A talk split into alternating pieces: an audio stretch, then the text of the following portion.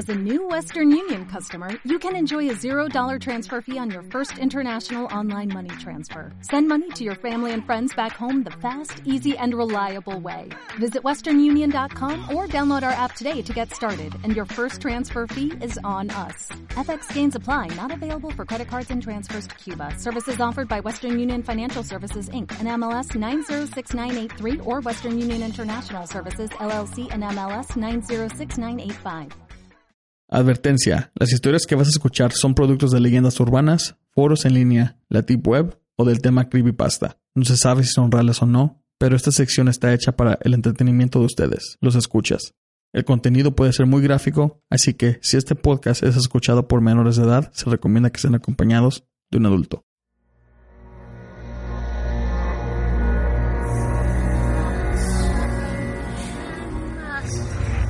Desde que el hombre existe, se ha enfrentado con hechos sobrenaturales que desafiaban la ley de la vida y la sensibilidad de nuestro conocimiento. Ahora, estamos en el siglo XXI, pero todavía suceden esos eventos y muchos siguen sin explicación. Sean bienvenidos a Entre la Oscuridad, la Oscuridad, la Oscuridad, la Oscuridad.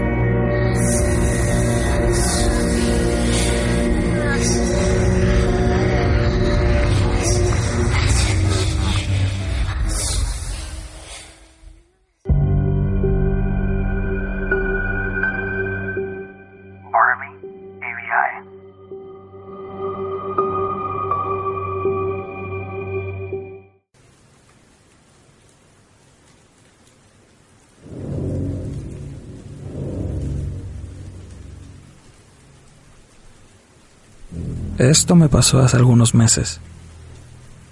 Necesito contárselo a alguien. Todo comenzó en la fiesta de un amigo. Él es un artista que tiene rentado un departamento en el parque industrial de la ciudad. Si sabes más o menos cómo se veía Detroit en 1920, sabes cómo se ve este lugar. Muchas fábricas de hace más de un siglo que se abre paso a lo largo de unas 10 cuadras. La mayoría están abandonadas. Se me pasaron un poco las copas y me quedé dormido en uno de los sillones. Desperté más o menos alrededor de las 4 de la mañana. El sol aún no había salido, pero las cosas ya se podían ver con la leve luz de esa hora. Anduve al baño, caminando de puntitas entre los huecos que otras personas, repartidas por el suelo, dejaban entre sí. Mientras orinaba, me asomé por la ventana del baño y me encontré con un paisaje desierto. Recuerdo cuánto solían gustarme los lugares así, sombríos y poblados, de pistas sobre lo que alguna vez fueron, como detenidos a un momento de ser devorados por el tiempo. Regresé a mi sillón. Quería dormir un poco más. Después de 45 minutos de mirar hacia el techo, entendí que no podría hacerlo.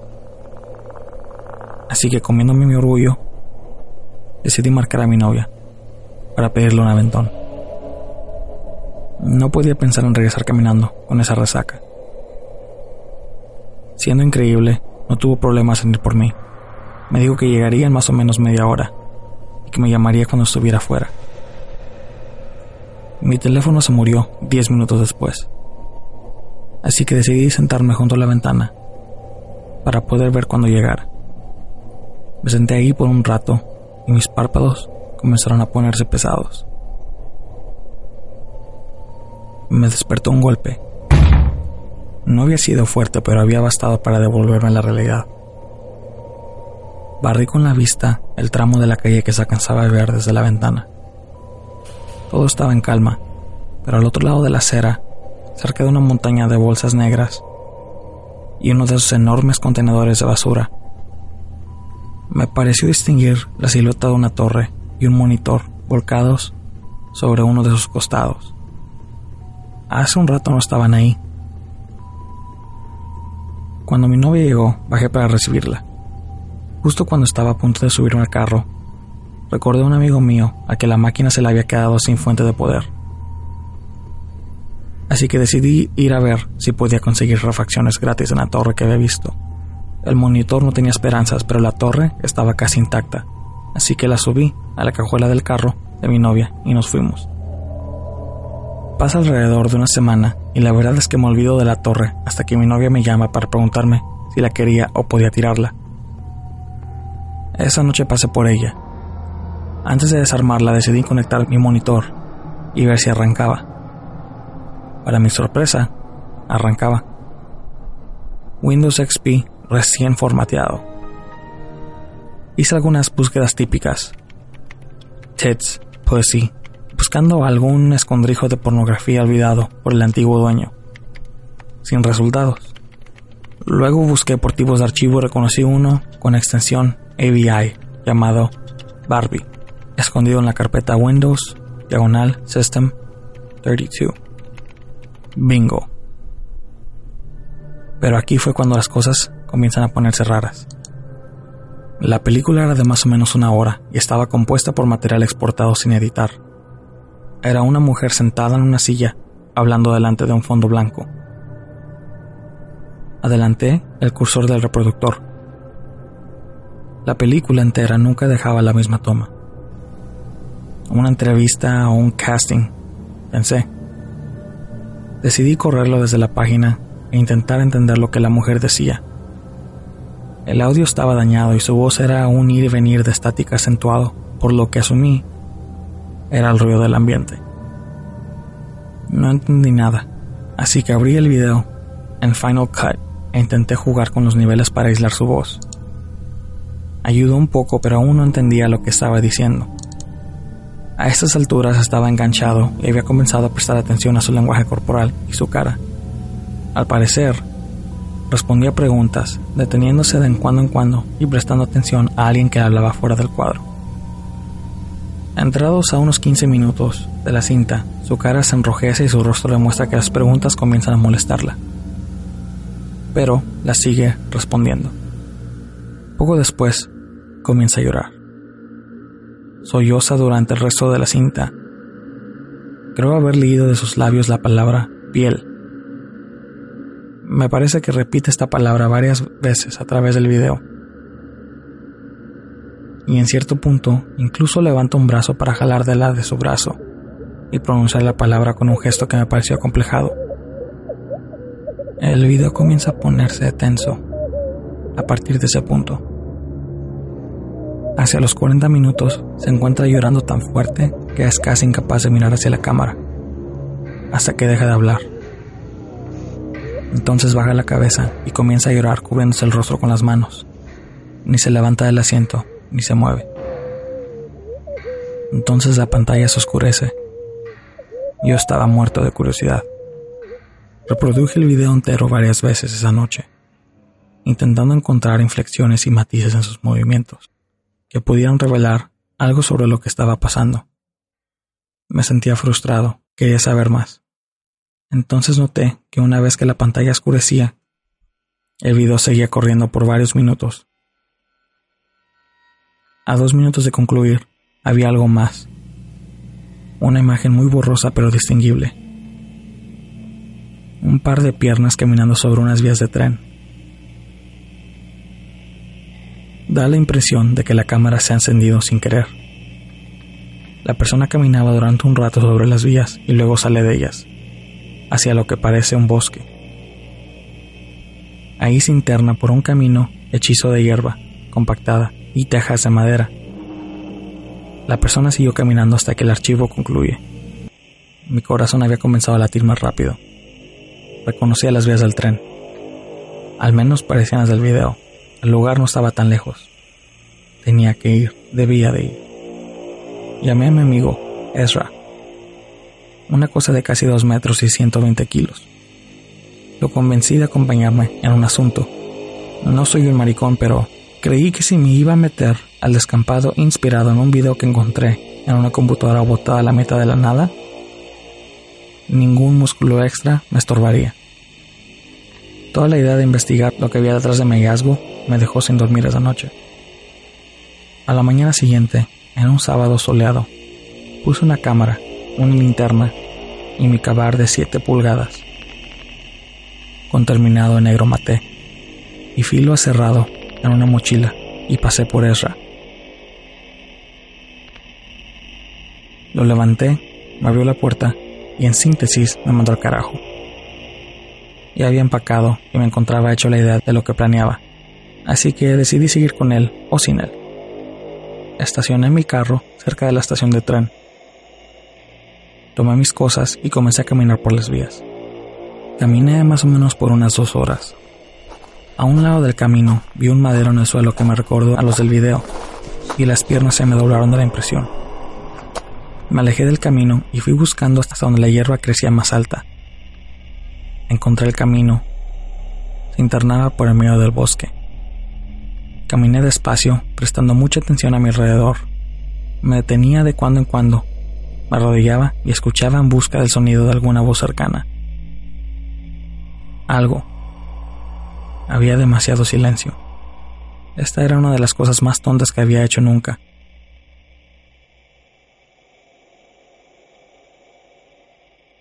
La densidad de los árboles fue abriéndose hasta un pequeño claro de hierbas más baja. Fui a dar con una casa. Por la apariencia, nadie había vivido ahí en los últimos 20 o tal vez 30 años. Tomé algunas fotografías con mi cámara. Algunos metros más allá de la construcción principal había un cobertizo con techo de lámina. Me quedé un rato ahí. Al comienzo del claro tratando de entender lo que había encontrado.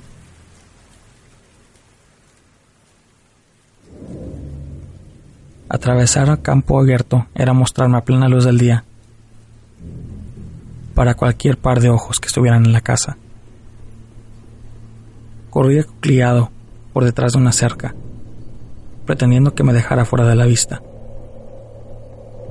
Empujé la puerta con la linterna y me alivió encontrar un interior más o menos iluminado. Guardé mi linterna, saqué la cámara y tomé algunas fotografías. No había muebles. El suelo estaba lleno de ladrillos, tejas de madera y pedazos de techo que se habían desprendido por la humedad. Algunos de los muros tenían unos agujeros enormes. Más adentro en la casa vi varias cosas a las que de momento no presté atención y que ahora me ponen de verdad nervioso. Una puerta dentro de un cuarto contiguo al recibidor que supongo baja el sótano cerrada. Algunas sillas y una mesa plegable en el segundo piso. Destacaban porque parecían recién traídos. Pero en lo que de verdad sigo pensando es en el baño. El espejo estaba muy limpio. En la bañera había una cubierta gruesa de plástico negro que aún tenía gotas encima, recién lavada. Ese fue el momento en el que escuché un quejido largo que pareció atravesar toda la casa. El momento en el que descubrí que podía saltar de segundo pisos con la suficiente inspiración. Llegué corriendo a las vías. Me llevé una mano a la cara y cerré los ojos. Me sentí idiota. ¿Estaba oyendo el sonido típico que un sistema viejo de tuberías? Ese pequeño momento de alivio y vergüenza dio paso a un instante mucho peor cuando por fin en mente dio con la pregunta ya sola. ¿Quién estaba usando el agua de una casa abandonada a la mitad de la nada? Han pasado un poco más de dos meses desde que esto pasó. No he regresado ahí y ni planeo hacerlo.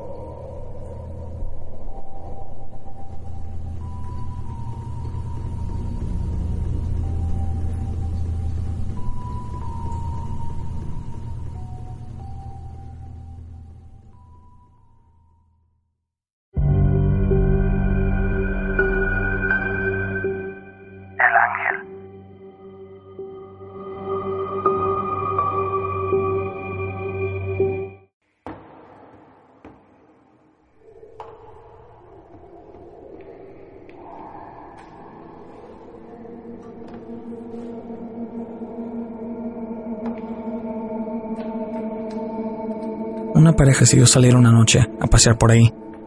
Contrataron una niñera a la cual dejaron a cargo de los dos niños pequeños.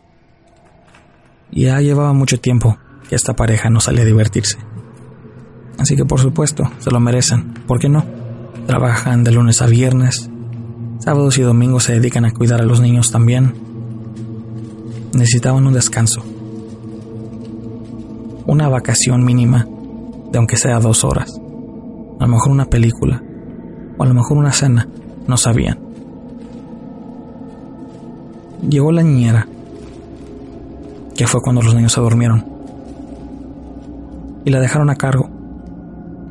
A ella se le iba a hacer muy fácil, ya que los niños estaban dormidos y todo lo que tenía que hacer ella es mirar tele para pasar el tiempo, hasta que los papás regresaran. Se fueron los papás a divertirse. La niñera estaba mirando tele en la sala principal. Desafortunadamente, no podía ver ciertos canales, ya que por supuesto los papás tenían el cable con código. Eso era para prevenir a que los niños a lo mejor se metieran a uno de esos tipos de canales para adultos. Así que ella decidió llamarles. Caminando hacia el teléfono, giró su cuerpo y notó por la ventana principal que daba hacia el patio que había un tipo de estatua que parecía como un ángel llorando. Esta estatua la hacía sentirse un poco incómoda, ya que solo la miraba a través de la ventana. Era una estatua del tamaño de una persona y estaba en medio del patio, solo mirándola. Un poco incómoda, decidió mejor dejarlo así y se fue por el teléfono. Decide llamar a los padres.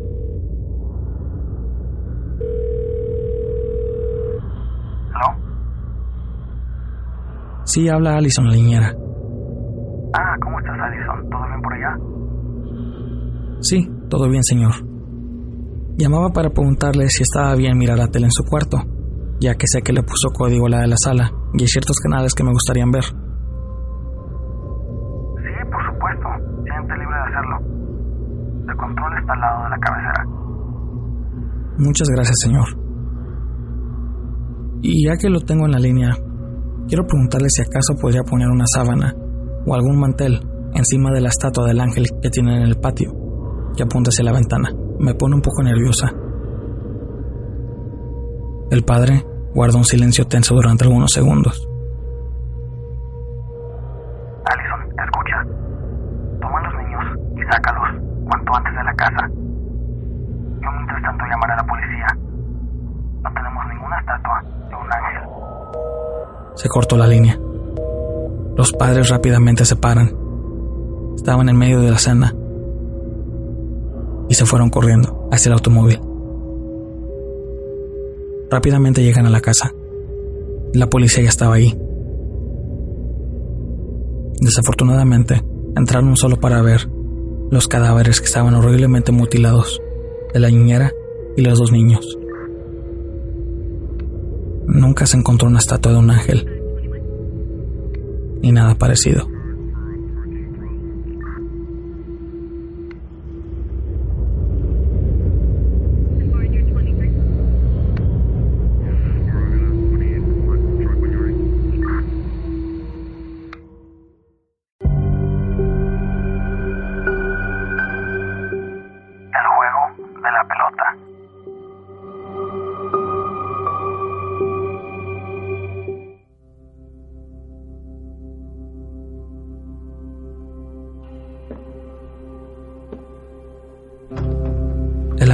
Alguien especial es tan grande que en una pérdida el dolor puede ser incurable. Este es el típico caso de un soldado al que le nace un hijo cuando está de servicio en la guerra, y este hombre revive fotos de su hijo que le manda a su esposa. Pero finalmente llega ese apreciado día que le dan la baja, y camino a casa compra una pelota que va a ser el primer regalo que le va a dar al chico. Finalmente llega a su casa muy bonita, que tiene un bosque detrás. No tiene rejas, pero pues no hace falta ponerlos. Están muy a salvo en esa casa. El papá contento abraza a su hijo, mima a su hijo. El matrimonio está mejor que nunca. Y empieza a jugar con su hijo que apenas puede sostenerse en sus dos piernitas. Y el padre juega con su hijo, estando parado junto a la pelota. El niño llega, se la tira, y el padre la patea suave y el hijo lo repite. Y así están en este juego tonto. pero un juego que los divierte y los une mucho. Horas y horas. Es el juego favorito de ambos. Pero sucede que un día muy caluroso, era pleno verano, el papá deja al hijo con la pelota y se va trotando a la casa para beber un jugo de su esposa y se quedan conversando. Soplan las brisas, los árboles se mueven y se escurren. El papá se da cuenta que la pelota se va por el camino y se pierde entre los árboles. Ahí se preocupa un poco. Regresa afuera corriendo. El papá se da cuenta que no ve ni la pelota y lo más importante, no ve a su hijo. Corre buscando y está ahí el terror, ya que no lo encuentra. Sigue buscando y buscando y la mujer se pone a llorar. Llaman a la policía. Los vecinos les empiezan a ayudar también. Lo único que pudieron recuperar es a la pelota. En unas horas, la policía dice que su hijo está desaparecido sin tener ningún rastro de dónde está, y eventualmente, como sucede después de un tiempo, se le da por muerto. Pasa el tiempo y el matrimonio sigue junto, pero se mudaron a otra casa. El marido no tiene trabajo. La mujer tiene dos empleos.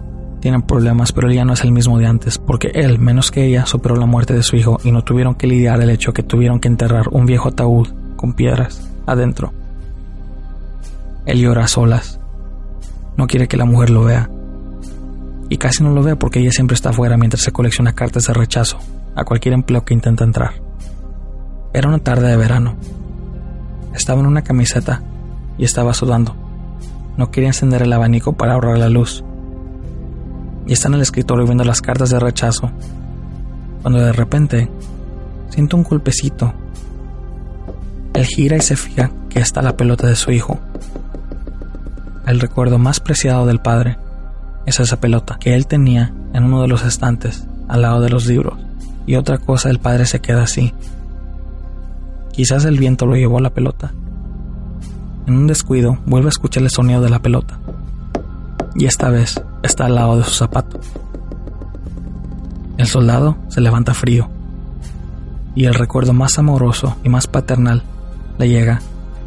Él decide patear la pelota suavemente la pelota llega hasta una esquina de la sala y se regresa hacia él. Y él lo vuelve a hacer. La patea y la pelota se regresa. La patea y la pelota se regresa. El juego más divertido que él tenía con su hijo. Y él ya está lejos de estar asustado. Lo estaba disfrutando. Entre lágrimas ese juego íntimo paranormal era lo suficiente para él. Le hizo el día.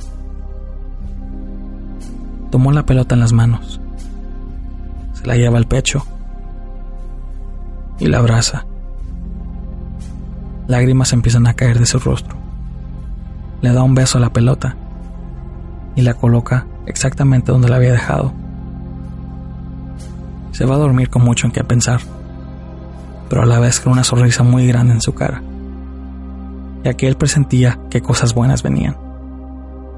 Al día siguiente él se levanta y con miedo al buzón por las cartas de rechazo a cada empleo que él intentaba aplicar, empieza a revisar y llega a un sobre muy extraño, porque está abultado y tiene escrito en mano, léeme.